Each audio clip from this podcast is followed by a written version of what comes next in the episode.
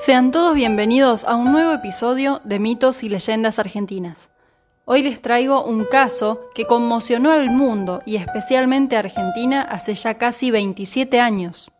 Es conocido como el caso Bariloche. Situémonos entonces en tiempo y espacio.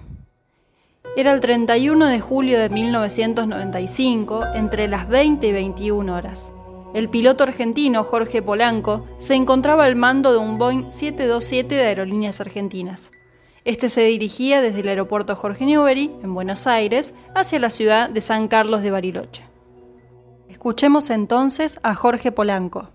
Ese día el vuelo era Aeroparque, ciudad de Bariloche. Íbamos con alrededor de 130 pasajeros. En el transcurso del vuelo, a la altura de Neuquén, se le comunica a la tripulación que la ciudad de Bariloche había sufrido un corte de energía y que por lo tanto probablemente no podrían aterrizar. Bariloche nos dice, acabamos de tener un corte de energía en toda la ciudad, pero el aeropuerto está capacitado, preparado para operar con un grupo de energía propio para estos casos.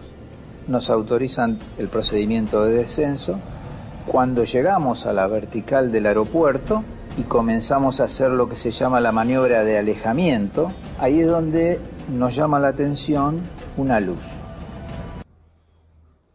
A esta rareza se suma un tercer protagonista en el cielo, un avión de Gendarmería Nacional piloteado por el comandante Rubén Adolfo Sipusac, que se encontraba sobrevolando la zona en un avión de Gendarmería a 35 millas del aeropuerto esperando su turno para aterrizar escuchamos unas comunicaciones que el piloto de aerolínea le decía a la torre de control de que tenía, estaba viendo, estaba observando un tránsito y la torre que le respondía que no tenía ningún tránsito reportado.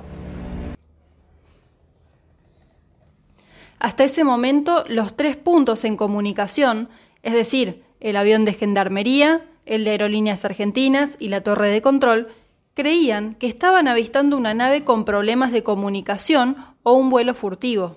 Pensábamos que era una aeronave que estaba realmente sin comunicaciones. Y lo que sí que a medida que nos fuimos acercando al aeropuerto de Bariloche, comenzamos los tres tripulantes del avión de gendarmería ya a estar más atentos, intentar mirar por los parabrisas para afuera a ver qué se veía empezamos a hacerle señales de, luces y la luz, de ser una luz brillante y ancha, de pronto, como contestando a las luces que nosotros prendemos y apagamos del avión, de pronto hace esto y se queda finita y, chata. Nos sorprende realmente, pero también en ese momento el, copiloto me dice, tenemos que virar. Y yo dejo de mirar a la luz y comenzamos a hacer un viraje la luz nos queda fuera de la trayectoria del avión. Circunstancialmente en ese momento dejo de prestarle atención a eso y me concentro en la operación del avión, en la aproximación. Ahí en ese momento yo veo una luz muy pequeñita que nos cruza.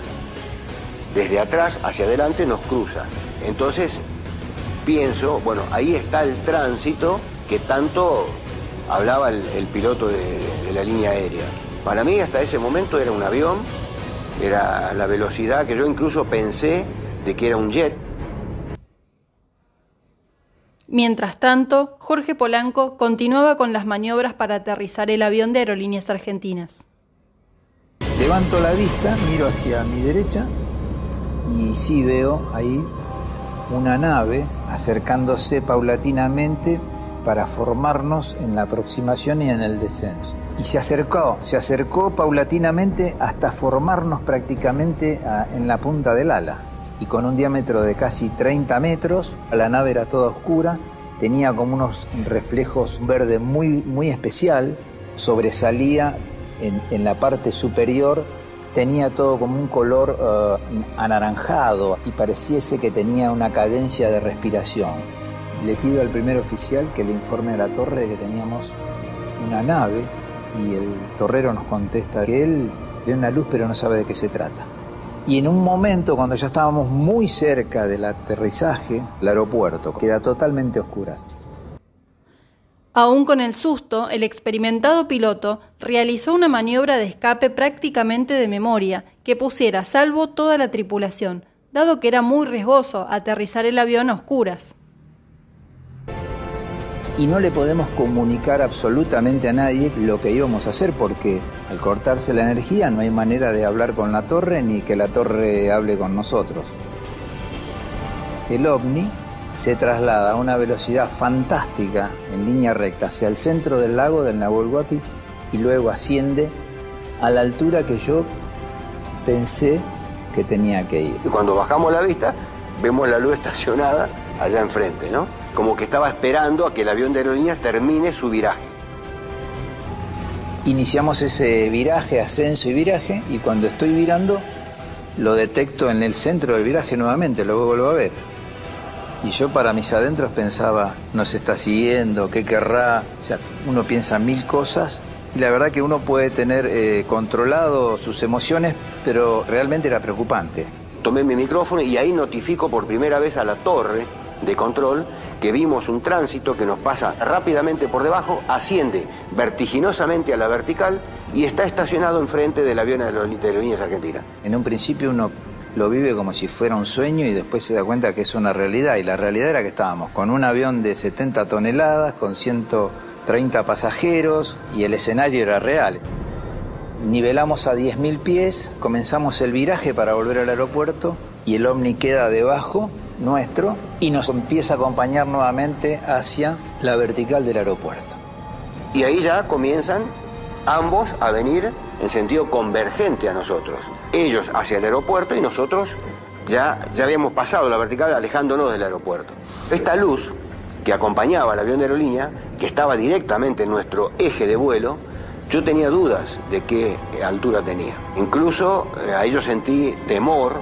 Yo me imaginé colisión cayendo como papelito picado eh, al lago Bariloche. Y en ese momento el que volaba el avión, el comandante Gaitán, inclina el avión, como tratando de salir del rumbo, porque eso venía de frente, con esa duda de qué altura estaba. Cuando él inclinó el avión, el mecánico puede observar por la ventanilla lo que pasó debajo nuestro, ahí nomás, pegado al avión. Y él dice que pasa, él ve una luz del tamaño de, de la uña, del dedo pulgar, color ámbar. Nosotros procedemos a hacer el aterrizaje y llegamos a la plataforma del aeropuerto y la verdad que nos quedamos todos callados, ¿no? estábamos muy ensimismados con lo que nos había tocado vivir. Una vez que aterrizaron, Polanco conversó con las autoridades del aeropuerto, quienes le comentaron lo ocurrido. Ya en tierra, los pilotos realizaron un informe detallado sobre lo acontecido recientemente. En el caso particular nuestro fue muy puntual porque además está hecho desde un avión militar que estaba arriba nuestro, desde tierra, del personal del aeropuerto y desde el avión. ¿Cómo haces para desde tres áreas, formas diferentes de visualizarlo se pongan de acuerdo? No hay manera de que nos equivoquemos los tres con lo que estamos viendo. Yo vi simplemente una luz, siempre, pero me quedó la inquietud porque yo creo, tengo la certeza de que los movimientos eran inteligentes. Fue muy preocupante porque uno se está enfrentando a cosas desconocidas. En el año 2018, el gobierno desclasificó el archivo sobre el caso Bariloche. Esta información está ahora en manos de Sephora y disponible para cualquiera que la quiera revisar. Si bien el gobierno ya publicó un informe final sobre este caso, en el que descartó que el hecho se tratase de una nave extraterrestre, es la primera vez que desclasificó los archivos oficiales que dieron sustento a esta investigación. Según aquel trabajo elaborado por la Fuerza Aérea, todo se debió a una gran confusión generada a partir de que una persona identificada como Juan Carlos Rivero decidió probar un potente proyector hacia la base de las nubes justo en el momento en que las dos aeronaves se aproximaban al aeropuerto de Bariloche, en horas nocturnas y con la ciudad completamente oscuras debido a un corte general de energía eléctrica. Acá, por supuesto, vamos a dejar una larga hilera de puntos suspensivos y nos dejamos abrir a las preguntas, a la reflexión y elegimos qué creer o pensar sobre este suceso. ¿Qué ocurrió realmente en julio de 1995 en el aeropuerto de Bariloche? ¿Acechó el ovni a la tripulación y pasajeros del avión de Aerolíneas Argentinas? ¿Fue el responsable del apagón del aeropuerto? Por desgracia, no tenemos las respuestas, y más allá de todas las conclusiones, creo que este caso en particular es uno de los más importantes, no solo de la Argentina, sino del mundo. Espero que hayan disfrutado de este episodio tan especial. Recuerden que nos pueden encontrar en Instagram, Facebook, YouTube, Spotify y otras plataformas podcast.